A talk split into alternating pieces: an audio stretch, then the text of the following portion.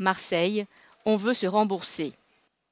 Dimanche 6 juin, à Marseille, la réunion publique avec Nathalie Arthaud et Isabelle Bonnet, qui conduit la liste lutte ouvrière dans la région PACA, a rassemblé 130 personnes, soit le nombre autorisé pour cette salle des quartiers nord.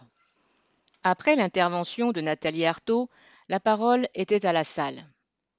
Comment pourrait se faire une taxation plus juste des riches? Dénoncez-vous assez clairement les délinquants et la religion est-ce que le rachat des entreprises par les travailleurs ne serait pas la solution? Un exemple a alors été évoqué. La reprise par les travailleurs de l'entreprise Scopti, qui près de Marseille produit des thés et des tisanes, dont le thé 1336. Elle fonctionne, quoique avec bien des difficultés. Mais pour qui fabrique des avions ou des hélicoptères, est-ce envisageable? Ainsi que l'a dit un ouvrier de ce secteur, guillemets, nous travaillons beaucoup pour des marchés militaires. La direction traite avec des dictatures, leur vend des appareils qui vont tirer sur des manifestants. Nous n'allons pas reprendre ce genre de gestion.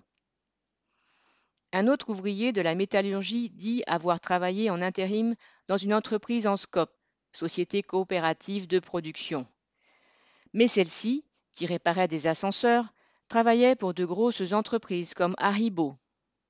Subissant une grosse pression, elle la répercutait sur les intérimaires afin d'aligner ses prix sur ce qu'on leur imposait. Alors, comment échapper au marché si on accepte ces lois?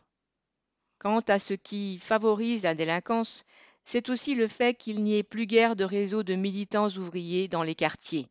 Un participant l'a dit, guillemets, Je suis fils de cheminot. Dans notre cité, il n'y avait pas de police, mais des militants qui pouvaient dire à un jeune mal parti si tu continues à faire tes conneries, je vais le dire à ta mère. Quant à imposer une fiscalité aux riches, un autre participant a bien posé la question en disant guillemets, Mais on ne veut rien leur prendre, on veut se rembourser. Correspondant Hello.